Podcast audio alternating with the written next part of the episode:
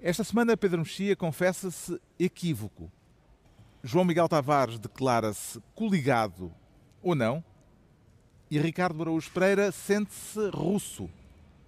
Está reunido o programa cujo nome estamos legalmente impedidos de dizer, desta vez em Évora, no encerramento da Expo Estudante.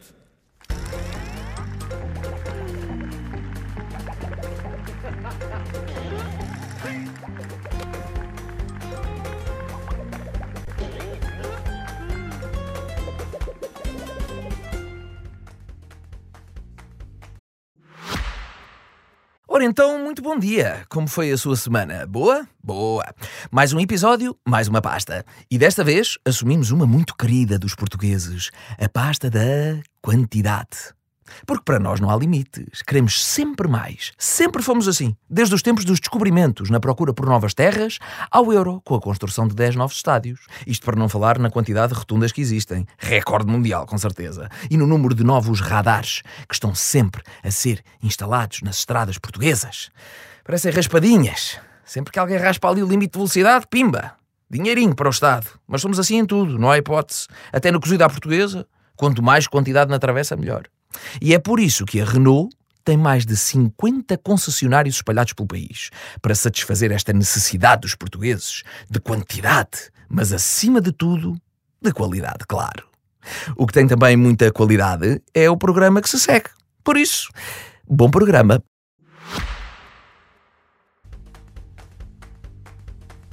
Ora viva, sejam bem-vindos. Estamos em Évora, na Arena de Évora, no encerramento da Expo Estudante, uma iniciativa da Associação Académica da Universidade de Évora, que reuniu eh, durante dois dias, de acordo com os organizadores, influencers, profissionais de excelência, decisores políticos e várias outras personalidades.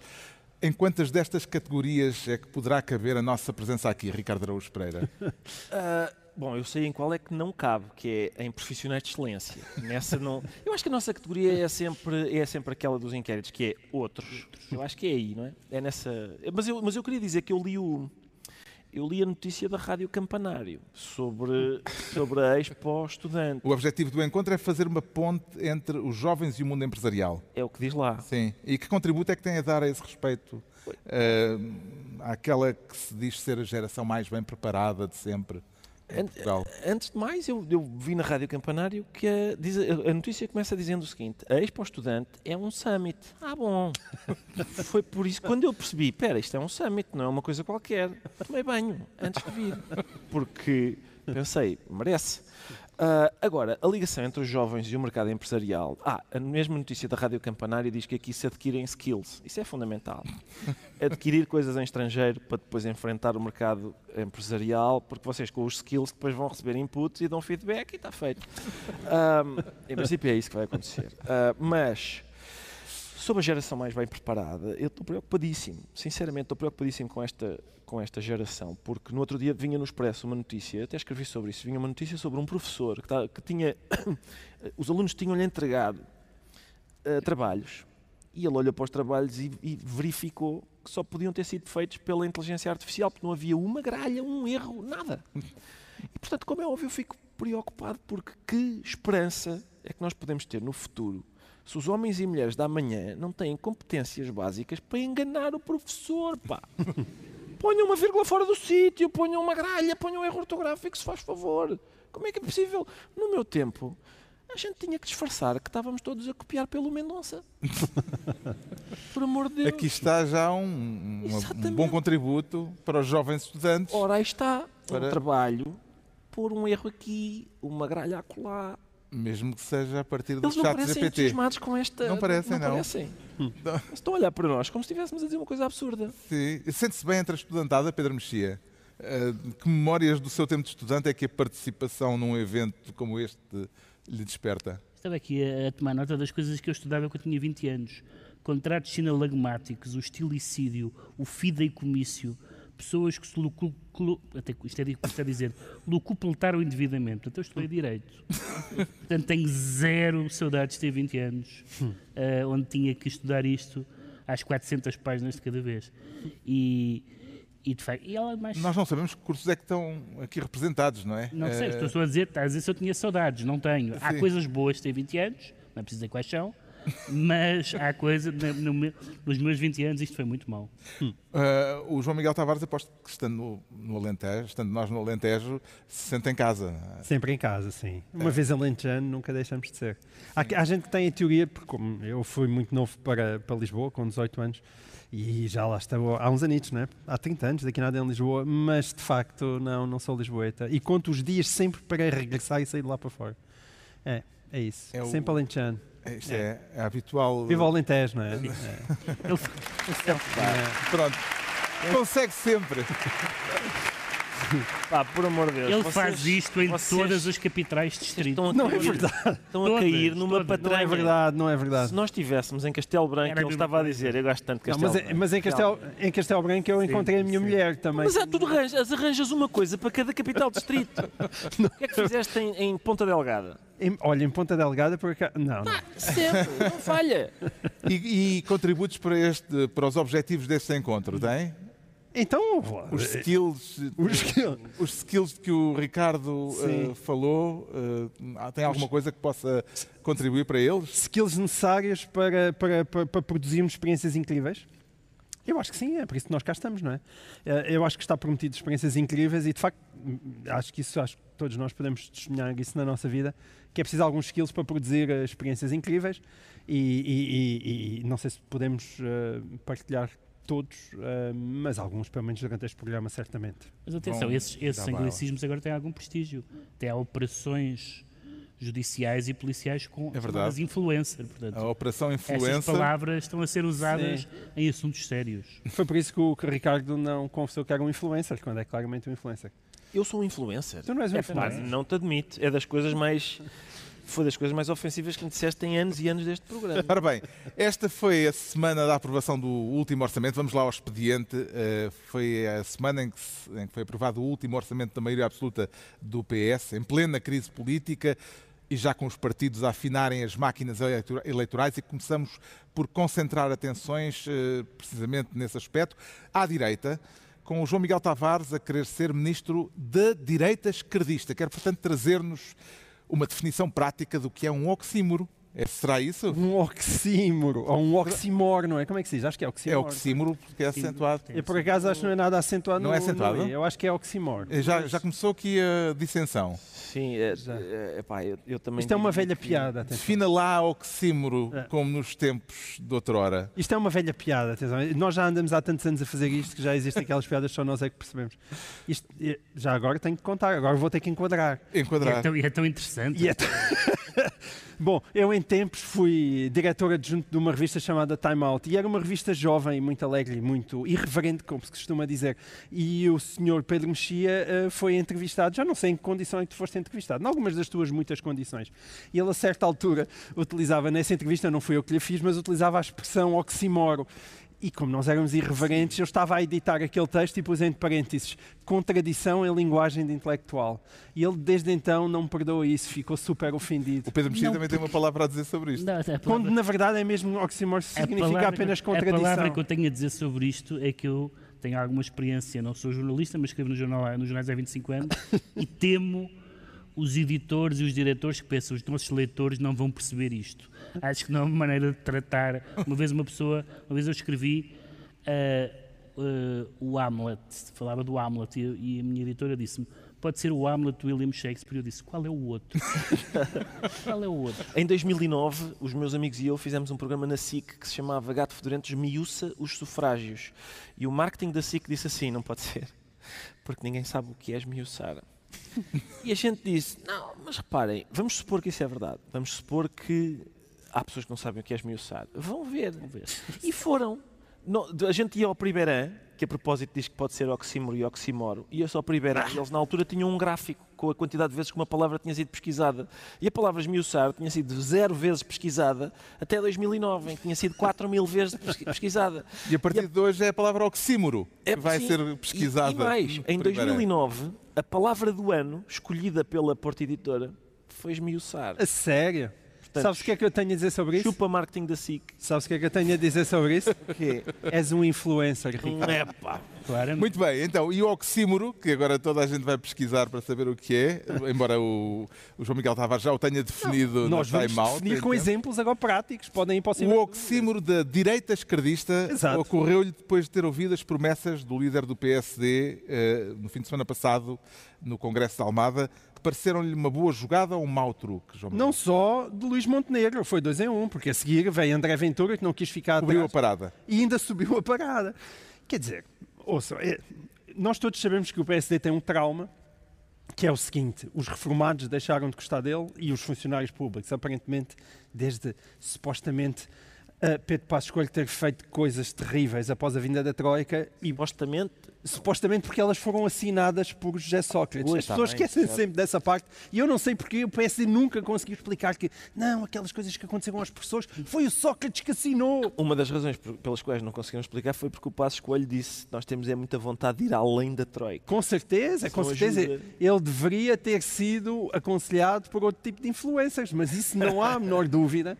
Agora, quer dizer, é, demora muitos Regressando anos. ao presente. Regressando ao presente, então o que é que Luís Montenegro se lembrou de fazer e depois André Ventura? Já sei, vão fazer uma promessa, não é? E portanto, o, este congresso ficou marcado por duas coisas. Uma, a visita de Aníbal Cavaco Silva e a outra, a promessa de 820 euros, as pensões subirem até aos 820 euros e depois mais tarde veio-se a perceber que afinal era só para quem, quem tinha o- o- os suplementos para idosos e, portanto, não eram 3 milhões, mas apenas 130, 140 mil pessoas, uma medida que se calhar só custa 300 milhões, e depois aí sim, no dia seguinte, vem André Ventura e diz, não, não, isto tem que ser para todos os pensionistas. E depois perguntaram, então, mas quanto é que isso custa? E André Ventura responde, 7,5 mil milhões ou 9 mil milhões de euros por ano. Mais 9 mil milhões de euros por ano. E depois perguntam, então, mas onde é que a gente vai buscar o dinheiro? E Ventura responde, aos fundos europeus, à Europa. Recordo que o, Chega era um partido que há quatro anos estava a defender a privatização da saúde e da educação. E, portanto, é esta a nossa direita.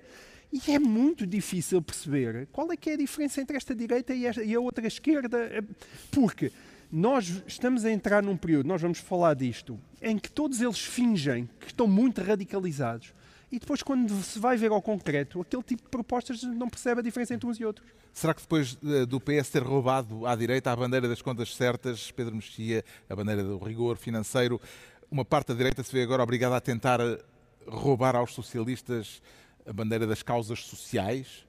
Deixa-me dizer que eu não sei bem se a formulação do João Miguel Tavares diz respeito às contas certas ou às questões sociais, justamente, porque se, se a questão é é irresponsável o líder do PSD, já não falo em Ventura, porque é irresponsável, é tautológico. Mas uh, tautológico, Tautológico, quer, dizer, Tautológico. quer dizer redundante.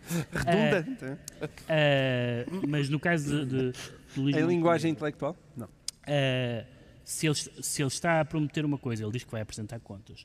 Se ele está a, uh, a candidato a primeiro-ministro, enfim, não há, não há formalmente candidato a primeiro-ministro, mas no fundo é isso que se trata. Se ele está a prometer uma coisa que tem uns custos incomportáveis, isso é importante e tem que ser explicado e tem que ser escrutinado, mas não tem nada a ver com esquerda e direita. Nada. Não tem nada a ver com a esquerda e a direita. Ou seja, Portanto, não, não assume aquela formulação do João Miguel Não, Tavares da direita esquerdista. sobretudo pela segunda parte não assume, que é, eu acho, e lá está, não é intrinsecamente de direita, mas é tradicionalmente de direita, uma preocupação especial com os eleitores mais velhos. Porque, pela simples razão que os eleitores mais velhos em todo o mundo votam mais a, à direita do que à esquerda. E eu assisti, falámos nisso, o programa já é suficientemente uh, antigo para isso. Uh, o que eu vi à minha volta de pessoas que sempre votaram no PSD a não votar no PSD por causa disso. Eu acho que o PSD tem absolutamente que recuperar essas pessoas. Agora, não através de promessas absurdas tiradas para o ar. Eles, eles prometem que vão explicar. Vamos ver se vão explicar. Mas ouve, eu concordo contigo. A questão é que é uma, uma promessa. Foi a que ficou, não é? E a que ficou foi essa. Tinha que ficar Como qualquer é que coisa. vê Ricardo Araújo Pereira de esta, pelo menos aparente, eh, troca de papéis na política portuguesa, com os socialistas nas contas certas e, os, e o PSD na- nas causas sociais? Sim, eu não sei se é tanto, eh, se é tanto isso, ou seja, se é, uma, se é uma troca de papéis ideológicos ou se, é, ou se é o que é costume quando se está no governo e quando se está na oposição. Às vezes também é isso. E, e lá está, e não só o que é costume quando se está no governo e quando se está à oposição, mas quando se está a rachar lenha e quando não se está a rachar lenha. Eu, quando não estou a rachar lenha, estou a dizer isso não é assim, pá. Isso não é assim. Tens que pôr o machado cá mais atrás e não sei o quê. E quem está a rachar lenha diz: Não, mas o machado pesa e eu estou a ficar com as mãos. E pronto, e depois vou eu rachar lenha. E realmente, quando a gente vai rachar lenha, é mais difícil rachar lenha do que parece. é que tu fazes isso? Muitas vezes. A minha vida é rachar lenha. Estou agora no inverno, racho muita lenha. Uh, mas é isso. Quando é... chegava às cartas dizia-se quem, quem, está de fora racha lenha. Pois claro, por causa disso. Porque quem, quem, está de fora manda bocas e diz. E é fácil. É, lá está. Isto vale, não é para estes protagonistas. É, é sempre na altura em que se está na oposição. As pessoas dizem assim: como é que é possível o governo estar a apertar a torneira dos. Não, vamos aumentar as pensões. Portanto, já tiveram aqui mínimo. belas metáforas, palavras difíceis, oxímoro e uh, e agora belas metáforas com. Uh, rachar lenha com linhadores. Entregamos ao João Miguel Tavares a pasta de Ministro do Oxímoro, ou do Oximor, pode ser das duas maneiras, uh, da direita esquerdista, portanto. Quanto ao Pedro Mexia, quer ser desta vez Ministro do PREC-Serve. E para que serve esse trocadilho, Pedro Mexia? Epá, serve para dizer que introduzir no debate político... Isto tem que ser explicado, que é PREC serve. Sim, é, é para que é que serve, mas é um trocadilho é o, com o PREC.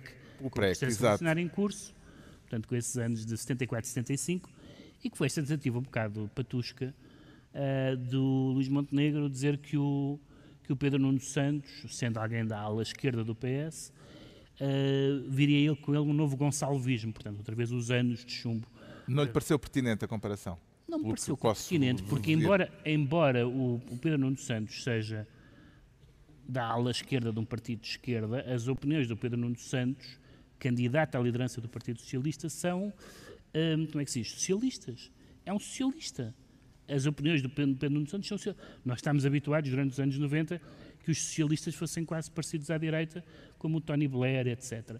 Mas os socialistas têm as opiniões, tiveram sempre, classicamente. E eu não compartilho as ideias dele, portanto sou insuspeito para estar a fazer a defesa da honra de Pedro Nuno Santos. Acho que é um, acho que é um disparate. Porque... Mas aquilo uh, terá sido uh, motivado pelo tom inflamado de um, sim, foi, de um claro quase comício que aquele congresso foi. Mas, mas enquanto isso é um disparate que não é factual, mesmo o governo da Geringonça não, não teve medidas gonçalvistas, há ataques. Chegou a haver comparações com a Venezuela e falou-se da Venezuela isso. e, e Coreia do Norte, eu vi tudo. Em compensação, há críticas ao, ao Pedro Nuno Santos que são factuais. A história de anunciar o aeroporto e afinal não. Uhum. As, as, as, coisas que ele fez como Ministro da, das Infraestruturas, etc. Isso são factuais, claro que são discutíveis, as pessoas têm opiniões diferentes. Para que ter possibilidade de acusar fundadamente o Pedro Nuno Santos de imaturidade, irresponsabilidade, impulsividade, e em vez disso ser, não, ele é de extrema esquerda. Ele não é de extrema esquerda. Uhum. Não, não, é, é um, e, sobretudo, o PSD, que tem, teve, agora aparentemente já não tem, mas que teve nos últimos anos tantas dificuldades, penosas dificuldades em afastar-se do Chega no discurso e na perspectiva política, é-lhe sempre a tirar. Então, os senhores que uh, demoraram meses ou anos a dizer que não se coligavam com o Chega que são agora os, os juízes de quem é que é radical. É uma estratégia má. Depois, o segundo discurso foi melhor. O segundo discurso, como candidato a primeiro-ministro, digamos assim, o primeiro discurso foi, eu achei péssimo, achei um discurso penoso de irrealista, claro que, que gera muitas palmas de um determinado eleitorado, mas a última nota é que o PS, não, o PSD e o PS também, mas neste caso o PSD, não vai ganhar sem os votos do centro. Os votos do centro não, não, não, não, não prezam particularmente esta ideia de que os adversários são todos uns radicais e que são todos comunistas e que não sei o que mais quando isso não bate certo. É, como é que entendeu Ricardo Araújo Pereira o meia-culpa de Luís Montenegro? Uh, sei que as pessoas esperam mais de mim do que até agora eu fui capaz de mostrar. Hum. Uh, conjugado com a garantia de que tenciona continuar igual a si próprio uh, e que não pretende mudar. Como é que estas duas afirmações se conjugam sem contradição? Eu acho que é possível. Ou seja, portanto, ele primeiro diz eu sei que as pessoas esperam mais de mim do que eu estou a dar. Eu vou, não vou mudar, por portanto, lado, vão diz, continuar à espera. Não, vou continuar a ser uma pessoa que está a tentar ser mais do que é. Pode ser isso. Vou, vou continuar a Quem ser... nunca, não é? Exatamente. Sabemos todos bem o que é isso. Mas, mas de facto, a ideia de aquilo que o Pedro estava a dizer sobre o radicalismo. Deixa-me só dizer, desculpa só Roberto, mas eu devo dizer que discordo dessa frase do Luís Montenegro. Eu nunca pensei que ele pudesse ser melhor do que é, do que está a ser. Sério? É sério, nunca, nunca pensei. Não tenho absolutamente nada contra o Montenegro. Acho que foi um bom líder parlamentar, podia ocupar imensos cargos eh, respeitáveis, não tenho literalmente nada contra ele. Não há animo- Mas não- animosidade. mas quando ele foi eleito, não pensei, pronto, vem aí, vem um de Gaulle. Nunca, nunca, nunca tive esse momento. Nunca achei que fosse um, um titã da política. Não, não- portanto, não estou nada surpreendido, infelizmente. Eu tinha uma amiga É uma frase que normalmente chama a atenção. Chama, chama. cujos avós tinham uma quinta em Braga. e eles tinham lá dois cães que estavam ambos, é pá, antigamente usava-se, estavam ambos presos por uma corrente e passavam o dia todo um para o outro. E os cães era o Facho e o Comuna, era o nome dos cães. Era o Facho e o Comuna. E a sensação que dá é que vamos ter uma campanha baseada na vida do Facho e do Comuna, que é a ladrar um para o outro. ah, um é o Facho, outro é o Comuna. ah, e isto, isto parece a história do rapaz que gritou, em vez de ser o rapaz que gritou lobo, é o rapaz que gritou radical. Eles estão, estão a acusar-se mutuamente de radicalismo. O Pedro Nuno Santos também já tem dito que o, que o. Aliás, o Pedro Nuno Santos fez umas declarações, acho, que hoje acho eu, a dizer que o PSD ultrapassou o Chega pela direita. E sabemos todos que a seguir a- a- o, o- Chega está tão encostado à parede que não é possível ultrapassar o Chega pela direita. E portanto, ah, isso depois faz com que as pessoas, como se- uma vez que somos todos radicais, ninguém é. E, portanto, isso beneficia aqueles que são verdadeiramente radicais. Às vezes, a propósito daquilo que o Pedro está a dizer sobre o no- o neogonçalvismo, às vezes ouve-se as pessoas a dizer assim: meu Deus, isto é esta ideia de que, de que o Pedro, a geringonça, por exemplo, a ideia da geringonça, pessoas suspiram. O que é que o Mário Soares diria da geringonça? Ele estava vivo, pá. Ele estava vivo quando a geringonça E foi feita. E não disse nada de especial. Não disse nada de especial. O PSD, pelo que se ouviu no Congresso de Almada, João Miguel Tavares, já elegeu o próximo secretário-geral do Partido Socialista, ainda antes de haver eleições internas no PS. Foi uma jogada de antecipação ou a manifestação de um desejo por acharem que têm mais trunfos, tendo como adversário Pedro Nuno Santos? Eu acho que tem claramente mais trunfos ter, ter como adversário Pedro Nuno Santos pelas razões que nós tivemos aqui a dizer. Porque é mais fácil radicalizá-lo dentro dos dois cães a ladrar. Quando a gente olha para João Luís Carneiro, eh, quer dizer, para já não o imaginamos sequer a ladrar, eh, porque apetece mais fazer festinhas, bom, não é? Pedro Nuno Santos, sim, que- quer dizer, tem, tem um, um lado mais de pitbull do que João Luís Carneiro. E, portanto, esse lado eh, serve muito mais a Luís Montenegro. eh, do que José Luís E que leitura é que faz da sondagem que veio a público esta semana dizendo que a maioria dos portugueses eh, inquiridos atribuem maior favoritismo nas eleições a uma liderança socialista de José Luís Carneiro? Isso Nas eleições gerais, não é? nas eleições gerais. Exatamente. Ou seja, nas eleições internas. Internas é Pedro Nuno Santos Pedro tem Nuno Santos vantagem. é claramente o favorito, mas nas eleições gerais já Luís Sim. Carneiro tem mais hipótese. Eu, eu acho, eu concordo com essa. Não, não, não me telefonaram para votar, mas eu concordo totalmente com essa sondagem. Parece-lhe credível. Eu tenho muitas dúvidas eh, que estas eleições não tenham vindo cedo demais para Pedro Nuno Santos. Pedro Nuno Santos precisaria de uma maior travessia no deserto, quer dizer, uma travessia no deserto, fazendo comentário às segundas-feiras na SIC. Mas esse tipo de travessia do deserto, sentar num cargo executivo, para poder outra vez aparecer um senhor com muita verve, mas também com alguma sabedoria. Para ganhar gravitas. É, porque ele, ele, ele tinha aquela energia, ele durante muito tempo teve a energia, mas também era, era tido como uma pessoa extremamente competente. E, e isso correu-lhe bem durante o tempo da geringonça, nomeadamente como o homem que, que, que fazia as negociações entre o PS e os partidos à sua esquerda, mas eu acho que ele perdeu essa imagem de competência na TAP, porque a TAP foi muito violenta. E ele precisava de mais algum tempo para que as pessoas se esquecessem. E nesse aspecto, as eleições chegaram cedo demais para ele, ainda que dentro do PS ele de facto tinha o trabalho de casa feito e tudo aponta que vai ser ele o vencedor. Agora, para mim, João Luís Carneiro está a ser uma boa surpresa. Surpreende o facto da maioria dos inquiridos, eh, Ricardo Araújo Pereira, dizerem que veem José Luís Carneiro em melhores condições para bater Luís Montenegro do que Pedro Nuno Santos? Não, porque a maioria dos inquiridos não devem ser militantes do PS.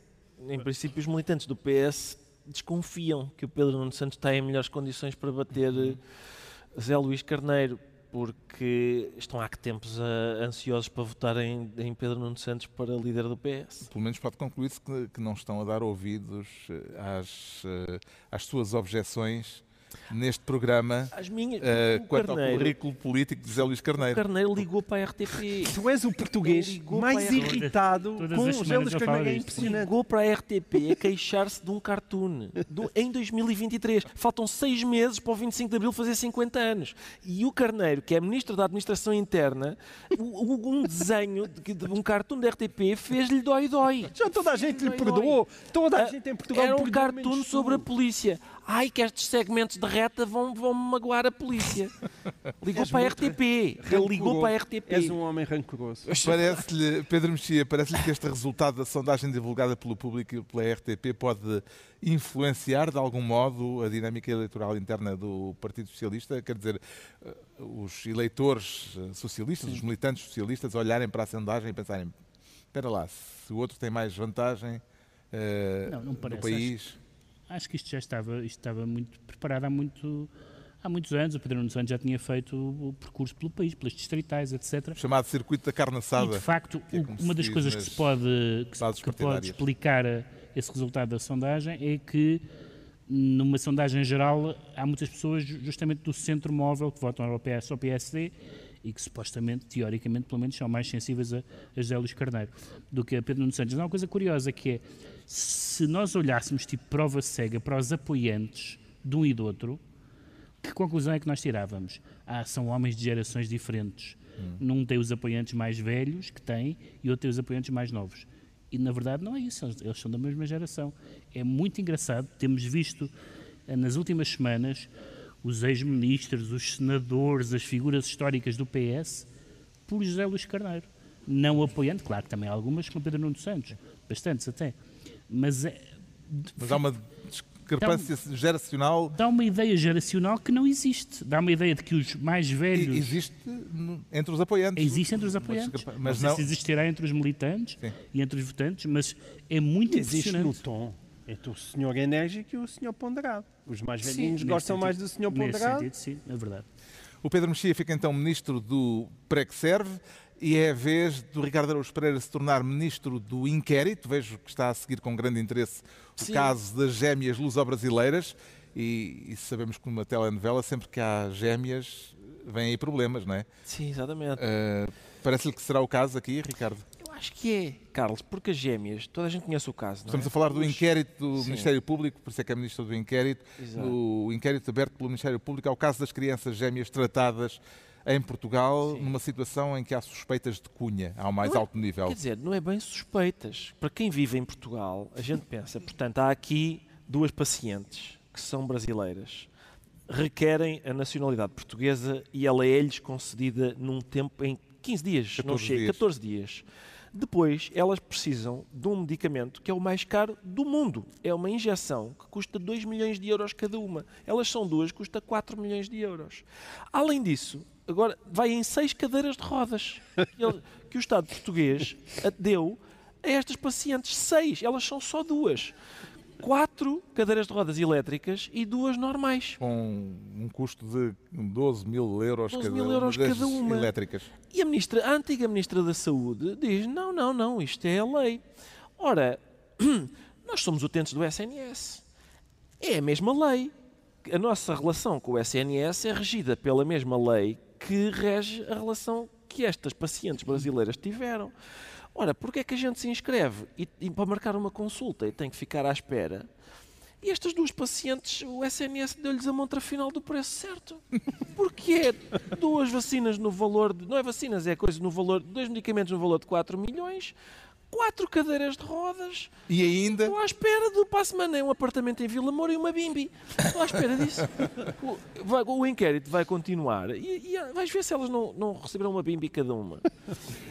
Vai em seis cadeiras de rodas. E a, e a questão é a seguinte: é, todos nós sabemos, não há hipótese nenhuma de estas coisas todas feitas com esta rapidez não ter havido alguém a dizer assim, oh, lá, dá lá isso às, às miúdas, e, ah, com certeza, olha, deem lá isso.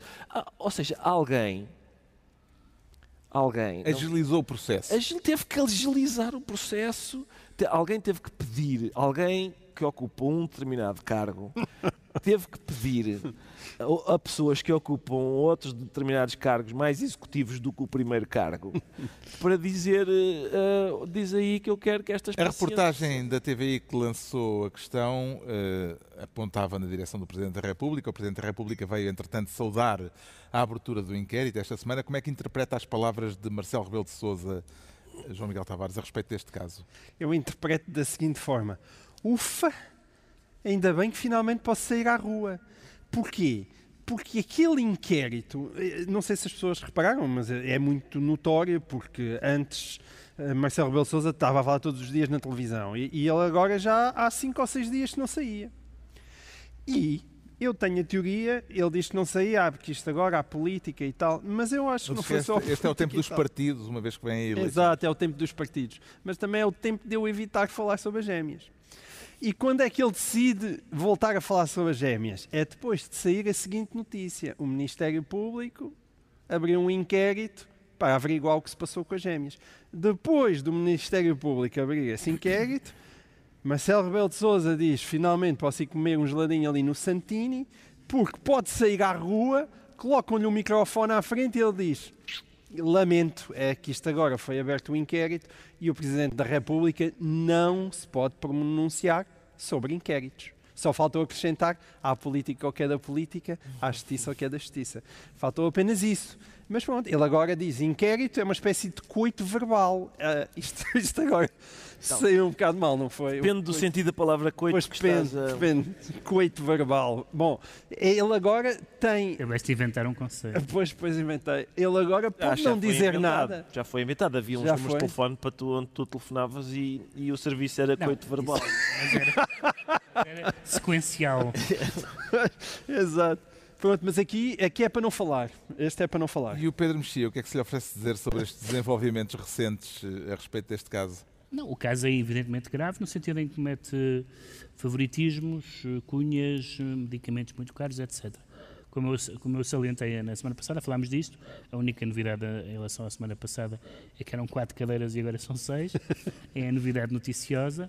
É, há uma entrevista da, da Marta Temido, um, e que ela acrescenta, uh, não vou dizer ruído, no, no, sentido que não estou a censurar a intervenção dela, mas uh, que ela diz várias coisas que são ou não muito explicadas ou, ou, que nos deixam mais incertos. Há também no processo o facto de ter desaparecido um mail que era dos médicos a protestar contra. E, portanto, uh, estão, estão a desaparecer provas que nos levam a digamos, à autoria da tal pressão vamos ver o que é que acontece, uhum. uh, mas não é um assunto não é um assunto para varrer para baixo do tapete, com certeza, acho que é um assunto uh, que chocou as pessoas, como eu disse semana passada, a peça que o Observador tinha feito sobre este caso falou com tantas pessoas durante tantos parágrafos que isto é um assunto bastante complicado e com pouca vontade de quase todas as partes envolvidas de o esclarecer. E isso, evidentemente, que nos inquieta. O que é que será? E é um assunto que o Ricardo Araújo Pereira vai continuar a acompanhar. Uh, eu também, fica, Paulo. assim, ministro do Inquérito, mas ele é que escolheu este tema e eu trouxe como ministro do Inquérito. Juntamente com o do Carneiro, ele ligou para a RTP. Estão entregues as pastas ministeriais por esta semana, desta vez ao vivo, em Évora. Obrigado, Évora, pelo acolhimento. Estamos no encerramento da Expo Estudante, iniciativa da Associação Académica da Universidade de Évora, com a participação da Universidade também, o apoio da Universidade. Será que ainda há aqui entre a estudantada quem se lembra de quando este programa tinha um nome que não estávamos legalmente impedidos de dizer, Ricardo? Eh, quer sondar os nossos uh, espectadores presenciais? Não sei, vamos, vamos, tentar, vamos ver se eles se lembram, mas estarão a cometer um crime se, se o disserem. Não, eles não, eles não, eles, não, eles podem, sim, sim. Nós é que não nós podemos é que não. dizer. Toda a gente pode, menos nós. Ah, ok. Uh, não parece é que se calhar isto é tudo gente tão jovem se, se, se que calhar não são desse tempo já. Não se lembra isto é tudo gente muito nova. Esse tempo que é o ano passado. É, é. Quem é que já se interessava por política quando nós começámos em 2008, 2008. a fazer eh, estes, estes encontros semanais? Há alguém que levanta o braço? Não? Está ali um rapaz Neste... que claramente nasceu em 2006 e já se interessava por a, a política. pensar que nos engana. Mas ninguém sabe o nome. Incrível. Ninguém? Não, não. Não. Está tudo. Ah, lá está. Ah, Ah, espera. Afinal sabem. Sim, afinal Ah, sabem. muito Não se bem. pode dizer. Não, não... Nós não podemos dizer. Mesmo assim, eu acho que dentro, no âmbito do programa alguém dizer é um, acho que é um delito gravíssimo. É sério? Não sei bem. Vamos ser chamados à pedra. Eu não percebo de leis. Mas... O que é que conclui a partir desta sondagem, apesar de tudo? Sei, o, o que eu concluo é que, enfim, se calhar a polícia não devia deixar evacuar a sala sem identificar toda a gente que disse o nome. Ah, Foi para muita gente ainda assim. Sim, É muito estranho que saibam o nome, porque o nosso novo nome fica, fica no É, exatamente. Sim. É um nome muito. Programa cujo nome estamos legalmente impedidos de dizer. É muito sedutor. Vamos nós podemos continuar conversar, com na verdade, nós só arranjámos este nome exatamente. Porque não podemos usar o outro. Não, não, não, não.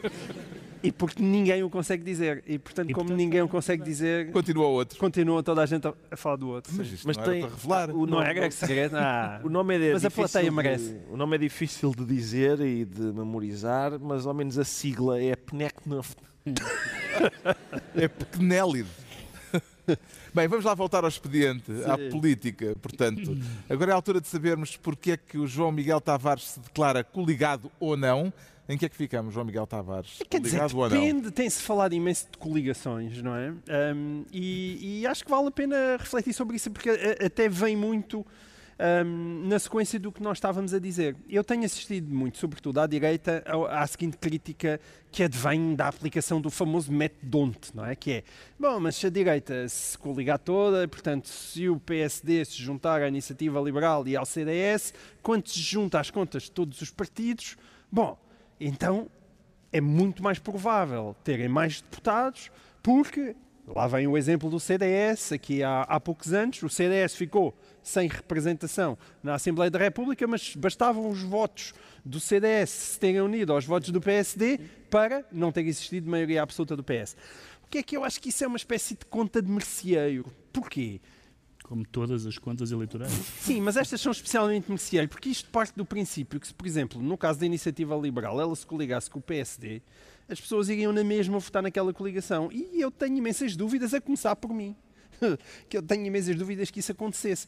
E a razão prende-se com o início deste programa, porque isto está tudo muito bem ligado. Nós somos uns verdadeiros profissionais e influencers. que é, Con- Connosco não brincam. Sim, connosco não, não, não, não brincam. O que é isto? É, vocês ouviram o, o Luís Montenegro? A, a- a medida que ficou na cabeça das pessoas foi os 820 euros. Portanto, é mais despesa pública. é Os mais... eh, eh, potenciais eleitores da Iniciativa Liberal, numa hipótese de coligação com o PSD, recusavam-se a votar na coligação porque não aceitam o PSD. Vamos cá coisa. Porquê é que o, o espectro, porquê é que o espectro partidário está cada vez mais fragmentado? Toda a gente fala na fragmentação do espectro partidário. A razão pela qual está fragmentado é porque as pessoas estão descontentes, nomeadamente com o PSD e com o PS, e querem que coisas diferentes aconteçam a Portugal. Ora, é evidente que o CDS faz todo o sentido unir-se ao PSD. No caso do CDS, até porque o CDS precisa de votos e o PSD precisa de quadros. E os quadros do, do CDS são neste momento parece-me bastante melhores do que os do PSD. Portanto, é um casamento perfeito. No caso da, da Iniciativa Liberal, isso não se aplica. Aí ele tem que ver o que é que vale e tem que ter força eleitoral para impor a sua vontade e as suas medidas naquilo que pode ser uma E é por isso que a coligação. Iniciativa Liberal não quer fazer a Exato. E bem, e bem, toda a gente É de querer, mal, Pedro Mexia, que o PSD veja alguma vantagem em ir a eleições coligado apenas com dois partidos sem representação parlamentar, o CDS e o PPM, que já estiveram noutras coligações com o PSD no por, como se viu por Lisboa, onde há não só esses dois partidos, como partidos ainda mais pequenos do que esses, todos os votos somam. De facto, ao contrário do João Miguel, eu acho que é sempre mercearia. É juntar e ver quantos votos há. E, portanto, acho que todos os partidos que se queiram juntar eh, se devem juntar. Ahm, no caso do CDS e do PSD, porque tem os ecos óbvios da AD, histórica, etc. No caso da iniciativa liberal, há duas coisas diferentes. Eu, eu consigo perceber o argumento, eu consigo perceber o argumento da iniciativa liberal, quer ver o que vale primeiro e depois faz contas depois das eleições. Percebo esse argumento. Mas também há outro, outro argumento que eu esse acho mais complicado, que é, desde a decisão de António Costa de fazer a geringonça, eh, isto funciona por blocos. Há o bloco da esquerda e há o bloco da direita. E a iniciativa liberal tem muita resistência à ideia di- de direita à ideia do bloco de direita.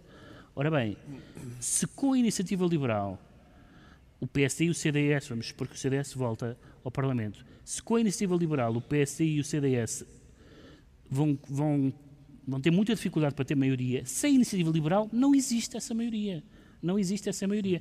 E não acho que as diferenças entre o PSD e a iniciativa liberal em matéria económica, nomeadamente, sejam mais radicais do que há entre o PS e o PC, que viveram quatro anos alegremente. Portanto, não, não é por aí. Em que medida, Ricardo Araújo Pereira, que a experiência dos Açores com um acordo à direita que fracassou na semana passada, e aliás hoje mesmo uh, ficámos a saber que nem vai sequer haver segunda tentativa de orçamento, uh, vai mesmo uh, para eleições, de que medida é, em que medida é que essa experiência fracassada pode vir a ter implicações nas dinâmicas eleitorais a nível nacional? Sim, eu acho que vai, vai ter e provavelmente vai ensinar ao PSD uma lição uh, sobre uh, futuros uh, companheiros de coligação. Já agora, ainda por cima, uma vez que estamos aqui na Expo Estudante, que é um summit que pretende ministrar skills, eu deixava o seguinte skill, que é o seguinte, quando as jovens estudantes vão sair à noite estão num, num, num sítio de diversão noturna e não sei o quê, e estão a contemplar a população masculina que lá está. E vêm vários jovens, não é? Alguns são altos e têm ombros largos e um cabelo bonito e sedoso e tal. Qual será de entre estes a escolha acertada para trazer para casa? É o, é o gordinho careca. E o CDS é o gordinho careca da política portuguesa neste momento. O gordinho careca vai se esforçar mais. Ele vai se esforçar mais. Vai ficar muito contente de ter sido escolhido. E vai se esforçar mais. Pá, tu devias ter feito esse discurso no início da minha adolescência. Com certeza. Eu teria sido CDS muito mais feliz. É o gordinho careca da política portuguesa neste momento. Ele fica, está tão contente com a hipótese do PSD o escolher. e está-se a esforçar muito e vai ser muito simpático para, para não, não vai fazer nada que possa pôr em perigo a Vai dar tudo. Vai dar tudo. Vai dar tudo. É isso. Pronto, estás Mas ninguém a tomar nota deste skill, mas tudo bem. É Viemos cá para ensinar. Foi isto, que, foi isto que tinhas a dizer sobre este tema? Fica esclarecido porque é que o, o João Miguel Tavares se declara coligado ou não. O Pedro Mexia, temos que avançar agora com claro. mais rapidez, claro. O Pedro Mexia diz sentir-se equívoco por causa de uma iniciativa legislativa do governo que acabou por não ir por diante. Terá havido arrependimento? Sim, entre eu escolher o tema e, e gravarmos o programa, esta iniciativa caiu mas, mas o facto de ter caído não quer dizer que não se, não se fale nela. O facto de ter, tido pé, ter estado de pé já é O que estava em causa era a criminalização por convicções políticas ou ideológicas. Pois, exatamente, exatamente. O que aconteceu é, é que havia uma necessidade de alterar, até para conformidade com outras eh, normas europeias, uh, ajustar as definições de discriminações, etc. Como sabem, esse tipo de a sensibilidade mudou em alguns dos aspectos. E o PS tinha uma, uma proposta de uma iniciativa legislativa que queria punir as pessoas que fundassem plataformas ou se exprimissem em eventos eh, nas quais houvesse ideias ideologicamente censuráveis. Isto chama-se, evidentemente, ganhar na Secretaria. Vamos lá ver. Esta, é esta seria uma, uma, uma, hipótese que caiu, porque o Pedro Delgado Alves e outras pessoas disseram que, que retirou a proposta para não haver equívocos. A proposta era um equívoco. Para já a proposta é um equívoco porque é feita a pensar no Chega. Eu tenho certamente as mesmas opiniões, basicamente, que o Pedro Delgado Alves e outras pessoas sobre o Chega. Portanto, não é essa a nossa, uh, não é isso que nos distingue. Mas o Chega foi legalizado pelo Tribunal Constitucional. O Tribunal Constitucional acha que o Chega é um partido legal. Se o Chega é um partido legal e até haver uma decisão em contrário, o Chega tem as mesmas uh, tem o mesmo direito a, a, a a dizer as suas opiniões, o que não tem direito, e isso, isso é importante, como não teve com este atual Presidente da Assembleia, e bem, em geral, às vezes mal, mas em geral bem, é, não tem direito a dizer certas coisas que são ofensivas, que são contra o decoro parlamentar, e nessas vezes tem que ser chamado à pedra e dizer, não, o senhor não pode dizer isso no Parlamento. Agora, professar ideias de que as pessoas discordam, as ideias ou são proibidas por lei e atestadas por um tribunal, são ideias que na praça pública todos nós discordamos de ideias que ouvimos os políticos a preferir. Entretanto, essa hipótese caiu, caiu portanto claro, a questão bem, não foi bem. por diante, já sabemos porque é que o Pedro Mexia se declara equívoco. Agora vamos tentar perceber rapidamente, Ricardo, porque é que o Ricardo Araújo Pereira se sente russo. Sim, uh, e está a gostar? Não, não gosto muito. Uh, eu, eu, tô, eu escrevi sobre isso esta semana. Foi uh, quando a guerra da Ucrânia começou, houve uma medida muito, foi ótima, foi realmente para nos proteger a todos. Proibiram a emissão de canais russos uh, cá. A gente chega lá no, no, no nossa, nossa plataforma de como é que se chama aquilo, nos canais, que tem os canais, e no 237, vamos supor, havia canais russos. E eles disseram, não, isto não pode ser. Porque e eles, aliás, têm lá... Está lá escrito, não, não, não podem emitir aqui. Mas a medida que é muito, muito, eh, ainda bem que nos protegeram daquelas opiniões, porque eu às vezes ligava para o 237 eles estavam a dizer graças a E eu, o quê? Não. Uh, e portanto, só que apesar disso, chegou-nos esta semana a Uh, notícia de que num programa da televisão russa, russa o apresentador disse assim: Isto que era bem feito era a gente anexar Portugal, Lisboa, especificamente ele falou em Lisboa, anexar Lisboa passar a ser russa.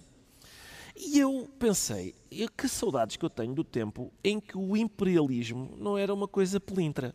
Não é? Um imperialismo a sério, em que, em que as potências imperialistas diziam assim: pá, eu quero invadir a França. Não é? Eu estou de olho na panha de França. Uma coisa a sério, uma coisa violenta e em grande. E depois é, a questão é a seguinte: é, só para terminar, este, quando aparece um russo a dizer se calhar a gente anexava aquele país que está ali no extremo ocidental da Península Ibérica. É aí que nós vemos a nossa fibra, porque houve muita gente em Portugal que, movida pelo orgulho patriótico, disse: Nem penses. Fez-lhe um manguito do costume e disse: Não, não, amigo russo, não, não vais anexar Portugal, porque quem manda em Portugal é e sempre será a União Europeia, exatamente. A resistência está viva, é o que se conclui. Está na altura dos livros e eu trago desta vez um livro que, aliás, tem tudo a ver com o tema anterior e tem uh, a ver também com jovens e com uma realidade muito pouco tranquilizadora relativamente à juventude russa.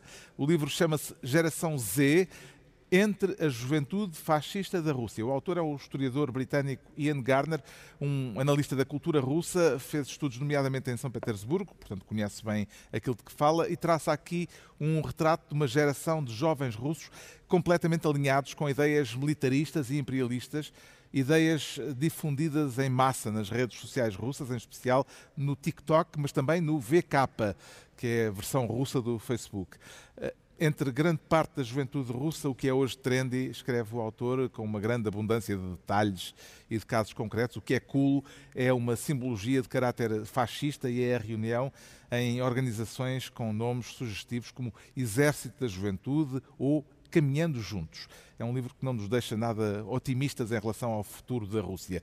Geração Z entre a juventude fascista da Rússia, de Ian Gardner, a edição é da Casa das Letras. O João Miguel Tavares sugere uma interpretação da história económica portuguesa recente. Sim, e não só da económica, política e tudo mais. O, o Nuno Palma, uh, ele é professor na Universidade de Manchester, ele é economista, historiador e, e, é uma das pessoas mais estimulantes a pensar o país. Eu acho que o facto de ele estar fora uh, também ajuda muito e estas causas do atraso português, para mim, é um dos grandes lançamentos do ano. É um livro que vale imensa pena, porque o Nuno Palma também trabalha com aquilo que chamam as séries longas, o que significa que ele consegue ir muito atrás na história de Portugal para perceber como é que foi a evolução económica e depois também política uh, do país. E o olhar que ele lança sobre isto, nomeadamente sobre as causas desse nosso atraso, é profundamente original. E nós não conseguimos uh, encontrar este tipo de informação com facilidade fora deste livro. Durante muito tempo ele escreveu, que é esse o trabalho dele como professor, muitos artigos para revistas académicas. Finalmente ele aqui reuniu essa sabedoria num livro para o, para o grande público e é um destruidor de mitos uh, e que vale imensa pena perceber porque é que Portugal está atrasado. A culpa, de facto, não é de José Sócrates, mas também, curiosamente, não é de Salazar. Pá, vale imensa pena ler. Também tem um encómio de João Miguel Tavares. Tem, ah, sim, eu, eu, eu tenho... João Miguel Tavares... Estás a tapar o teu próprio elogio. Sim, sim. Eu tenho algumas responsabilidades neste livro, mas é só uma, que é chateá-lo pelo escrever. O acho que Pedro é Mexia também traz História de Portugal. Sim, é um livro de Yves Leonard, chamado História da Nação Portuguesa. O Yves Leonard é um historiador francês que já escreveu vários livros sobre a história de Portugal contemporâneo, uma biografia de Salazar. E este livro é muito interessante porque é um livro sobre uh, visto um estrangeiro que pega nos nossos mitos, uhum. que são às vezes eh, um bocado ridículos para nós, imaginem para um estrangeiro. Então fala do lusotropicalismo, das descobertas do mito de Salazar e escolhe como títulos de capítulos algumas das frases que para nós são evidentes e que ele tenta, como se fosse um marciano, a chegar a um novo planeta, a, a nação valente e imortal, Portugal dominha Timor, o bolo da Europa, e tenta interrogar estas frases que alimentam a nossa Ricardo Pereira, modo telegráfico. Ah, sim. Uh... Então é, é, um livro de Irene Valerro, Stop. Uh, Irene Valerro é a autora do Infinito num Junco, Stop, que é um livro sobre livros, é um livro sobre a história do livro, Stop. E este chama-se Alguém Falou Sobre Nós. Um, e é, são, são, pequenos textos, cada, todos os textos têm apenas uma página, são inúmeros pequenos textos sobre aspectos da vida contemporânea, mas alguém falou sobre nós há milhares e milhares, há, há é centenas é ou milhares de anos, sim, ela é uma especialista clássica, em, exatamente, em filologia clássica e, portanto, são aspectos da vida cotidiana vistos pelas pelas pessoas que já andam a falar, que já, falaram, já falavam deles há muito, muito tempo. E assim se conclui mais uma reunião semanal, desta vez ao vivo em Évora, a encerrar a Expo Estudante. Dois a oito dias a mais com os mesmos de sempre. Pedro Mexia, João Miguel Tavares e Ricardo Araújo Pereira. Obrigado, Évora. Obrigado uh, por este magnífico convívio. Obrigado. Boa tarde.